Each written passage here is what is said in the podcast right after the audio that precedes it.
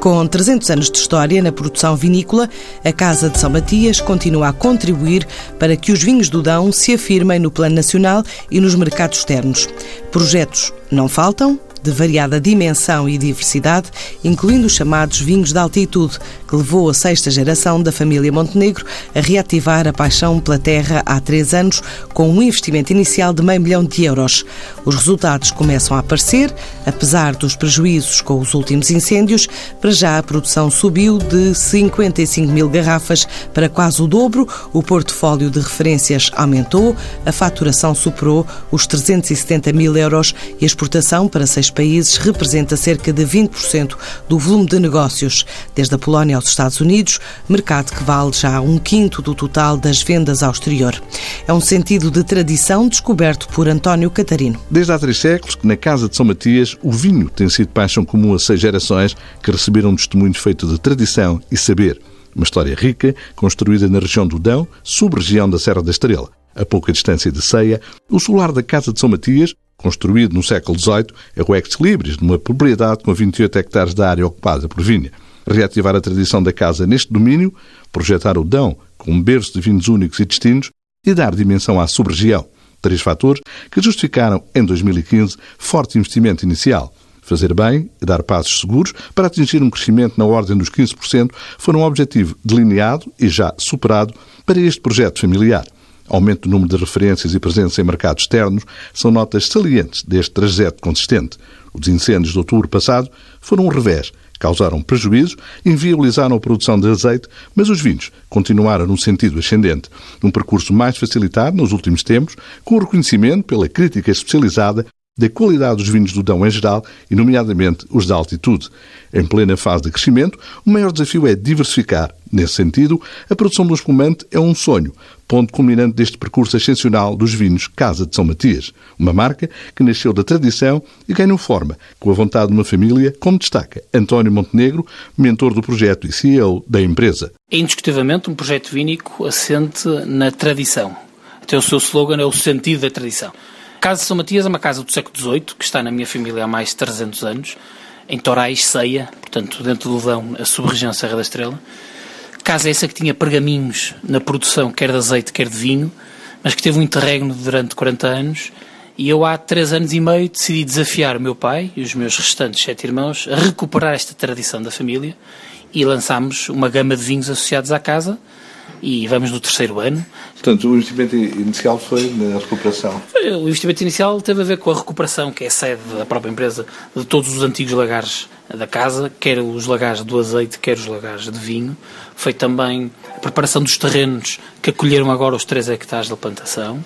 Foi a recolocação de todo o olival, a fazer cercadura no, no terreno e depois foi um investimento na promoção da própria marca, na participação em feiras nacionais e internacionais. O azeite também é outro. O azeite, infelizmente, sofremos com os incêndios e perdemos grande parte do olival. Mas era uma tradição, eh, vamos ter que nos reerguer. Esse reerguer tem sido custoso, fala-se de muitos entraves, muita burocracia. Alguma, mas nós não esperamos para, de, de subsídios para, se quisermos no imediato para reerguer o nosso olival há um dado objetivo. Eram oliveiras com 50, 60, 70 anos e essas são irrecuperáveis e já não vão para o meu tempo. E sou novo. Nós tínhamos, quando lançámos o projeto, tínhamos previsto também ter um azeite associado ao, ao projeto, mas para já ficou em stand-by. Para já ficou em stand-by por este facto. Falava que é um projeto vínico assente na tradição. E vamos no terceiro ano. Já largámos a família. Começámos com três vinhos, neste momento já temos um portfólio de cinco vinhos.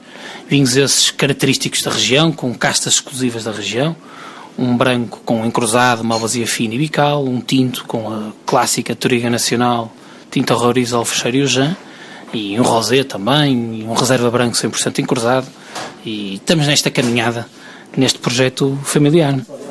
Temos o São Matias Rosé 2016, a nova colheita. Temos o São Matias Branco 2016, também nova colheita. Temos o São Matias Tinto 2014, também uma nova colheita. E o São Matias Reserva Tinto 2013 também. Depois, o São Matias Reserva Branco 2015, em Cruzado, e ainda o São Matias 2011 em Magno, que é um vinho que para nós foi magnífico, foi acolhido pela crítica de uma forma muito, muito transversal, quer cá dentro, quer lá fora, e que está fabuloso. E é isto. De todos estes, prevalência em especial de algumas destas colheitas, de algumas destas referências? Olha, destes todos, não posso deixar de falar este último, o São Matias 2011, que foi o nosso primeiro reserva tinto em Magno e que foi um ano notável em termos de viticultura, não só no Douro como no Dão, e que para mim está num expoente máximo. E também é demonstrativo da capacidade de longevidade dos vinhos do Dão, como também os vinhos do Dão precisam de garrafa. Se há vinhos que precisam de tempo eh, e de paciência, são os vinhos do Dão, para se poder usufruir eh, da melhor forma. Qualquer das formas, é um nicho de mercado. Estes vinhos de altitude são um produto diferente. Eu não posso dizer que é um nicho, porque os vinhos eu quero que sejam para todos, mas falar desta sub-região Serra da Estrela, dentro da região do Dão, para mim tem características muito próprias. Não sou um produtor exclusivo, naturalmente, desta, desta, desta sub-região, mas há um fio condutor, que é vinhos com muita frescura, muito boa acidez e de uma enorme elegância. Acho que são indiscutivelmente uma mais-valia em termos gastronómicos. Tem futuro? Completamente. Porquê? Acho que há uma procura agora de vinhos leves, frescos e com boa acidez. E naturalmente estas regiões, quer a beira interior, quer o Dão, mais até esta sub-região Serra da Estrela, naturalmente conferem essas características aos vinhos tinha como meta 15% de crescimento ao fim destes três anos. Eh, foi atingido esse objetivo? Felizmente sim. Superámos os 15% de crescimento ano versus o ano do, do, lançamento. Entretanto, estão também no mercado externo. A exportação, quanto vale em termos de vendas? Estamos já em seis mercados internacionais, já vale 20%, queremos mais, naturalmente. Não temos capacidade para estar em milhares de mercados, mas acho que o caminho tem, tem que ser esse. Estamos nos Estados Unidos, na Bélgica, na Polónia, na Alemanha e no Brasil e na Suíça. Destes mercados, o mais relevante é os Estados Unidos, que tem tido uma performance fantástica no todo dos vinhos portugueses, como comprovam os dados da Vini Portugal, e nós não estamos alheios a isso, e temos um ótimo importador, e queremos equilibrar o peso dos mercados. Acho que o grande desafio, quem é um produtor de pequena dimensão como nós, é diversificar o peso destes mercados para não dependerem exclusivo de um só mercado um grande produtor sente dificuldades acrescidas no mercado interno e no mercado externo? Sim, mas há espaço. A minha maior barreira foi ter vinho Dão, que pode parecer estranho. Eh, só mais recentemente é que, de novo, foi por parte da crítica, quer nacional, quer internacional, o vinho Dão passou a entrar na órbita. Acho que para isso contribuíram muito castas emblemáticas, nomeadamente o encruzado nos brancos e o trigo nacional nos tintos. Houve essa barreira. Em termos lá fora, Acho que são duas realidades. Cá dentro, indiscutivelmente, a barreira é maior, o espaço dado aos vinhos do Dão é mais curto, como comprovam os espaços nos supermercados e nas garrafeiras. Lá fora, como houve agora um ressurgimento do interesse no vinho do Dão, tem sido uma oportunidade. Todos os nossos importadores já trabalhavam vinhos portugueses, mas não tinham no seu portfólio vinho Dão. E para nós foi uma oportunidade. Essa oportunidade tem sido mais evidente em termos de brancos ou de tintos?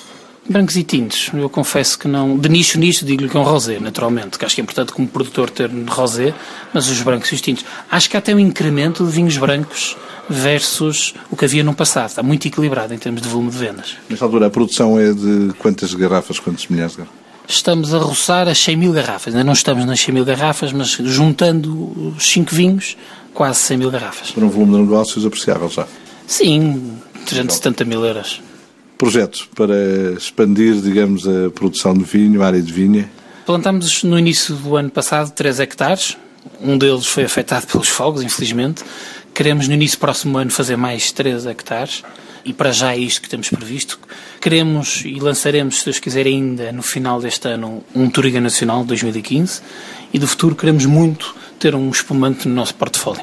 Para já, vamos ter outras novidades. Sim, estamos a apresentar as novas colheitas das referências que já tínhamos, que acho que estão coerentes com aquilo que temos tido nestes últimos dois anos, eh, mas que é verdade que eu acho que estão bem feitos, naturalmente. Estou satisfeito com, com o produto final e espero que o consumidor também abrace de igual modo. Há um futuro risonho para os vinhos em Portugal? Indiscutivelmente. Acho que é um setor muitíssimo dinâmico, isso é indiscutível e está a correr muito bem para todos cada um à sua dimensão, naturalmente. Mas a nível do mercado externo, a nível do mercado interno? O mercado interno ainda carece de um preço médio curto, mas acho que pode haver espaço para pequenos produtores e médios produtores que contribuam para a melhoria do preço médio. Em termos internacionais, sim, é risonho. Portugal passou a estar no radar eh, internacional como um produtor considerado e bom produtor de vinhos.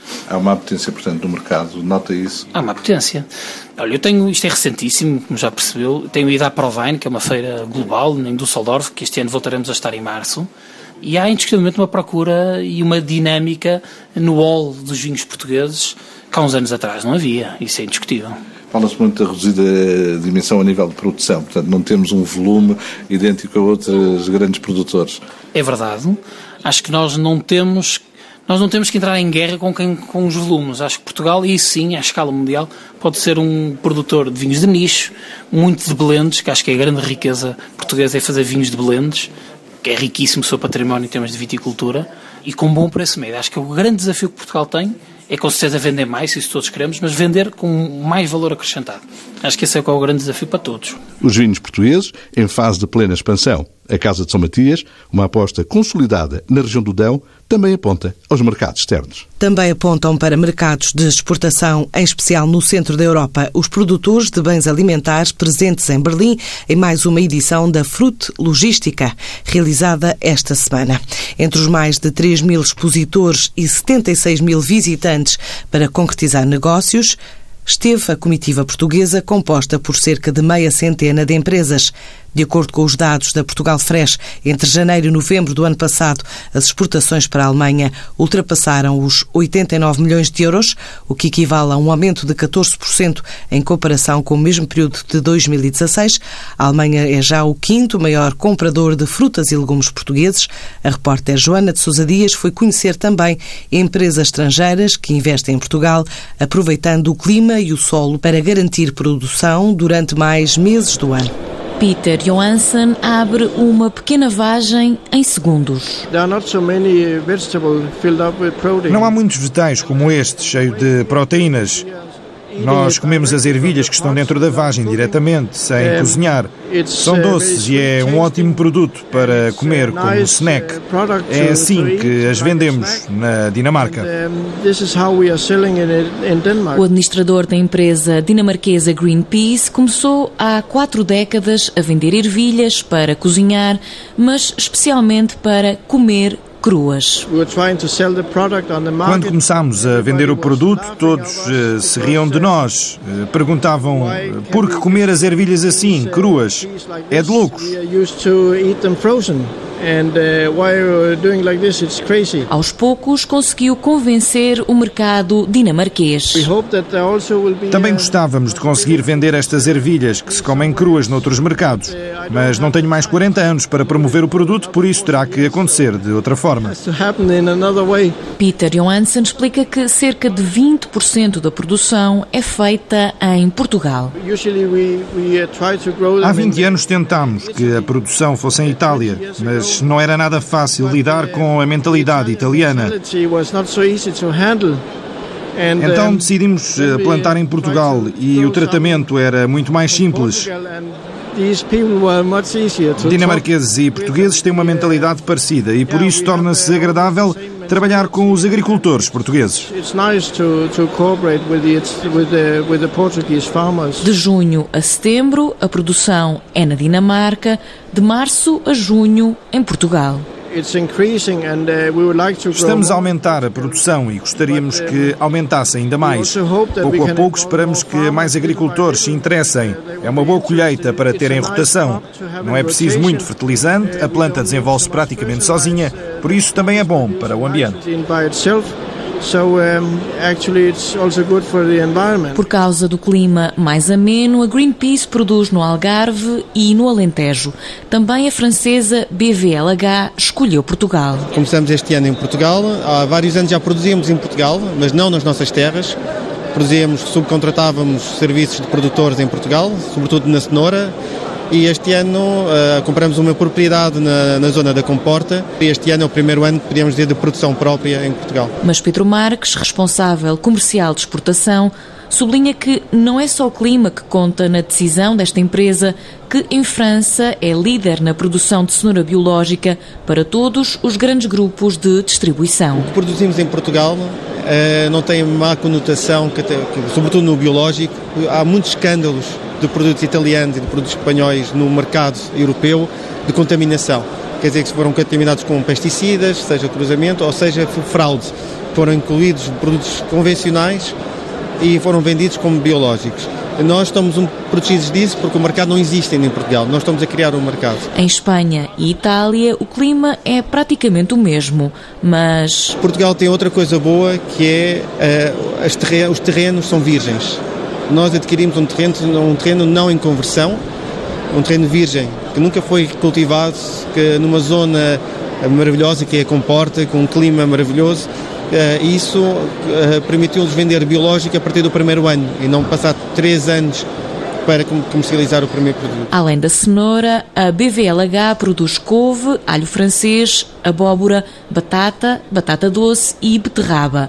Esta feira trouxe um produto novo para o mercado português. A couve chudu, que é uma couve doce, é uma couve que não existe em Portugal ainda, que, é, que queremos lançar. É uma couve que se come como salada e que se come como cozida também. É uma couve japonesa, que é um dos maiores legumes consumidos no Japão e na Ásia, que não existe em Portugal e que nós temos a exclusividade uh, da semente e gostávamos de lançar.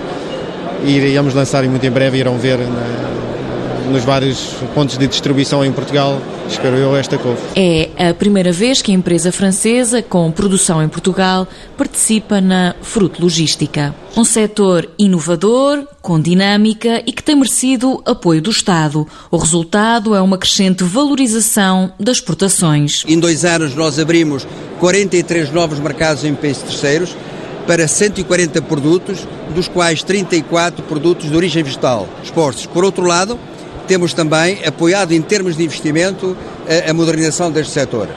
Em dois anos foram aprovados cerca de 3.200 projetos, no montante de 760 milhões de euros, corresponde em termos de apoio a um quarto do valor do PDR, digamos assim, aprovado até este momento. Luís Medeiros Vieira acrescenta que também estão bem encaminhados os dossiês da Índia, África do Sul e Estados Unidos no que se refere à pera e à maçã. O secretário de Estado da Alimentação sublinha o aumento das exportações em 16% do setor das frutas e legumes. Estamos com cerca de 1.370 milhões de euros já nos primeiros 11 meses e a nossa perspectiva é que no final deste ano, que terminou já em 2017, se possa atingir 1.000 1.500 milhões de euros de exportação de frutas e legumes. Portanto, é um número extremamente importante e que cria condições para o desafio objetivo que foi definido pelo setor, conjuntamente também com o Ministério da Agricultura, de atingir os 2 mil milhões de exportação em 2020. De acordo com os dados disponibilizados pela Portugal Fresh, entre janeiro e novembro de 2017, as exportações para a Alemanha ultrapassaram os 89 milhões de euros, o que se traduz num aumento de 14% face ao mesmo período do ano anterior. A Alemanha volta a ser visitada por empresários portugueses mais perto do final do mês, com a ida de uma comitiva da Associação Industrial de Aveiro à Feira de Construção de Estugarda. Já para a semana, Portugal Portugal ruma à Casa Decor de Madrid, que pelo terceiro ano consecutivo terá a AICEP na organização.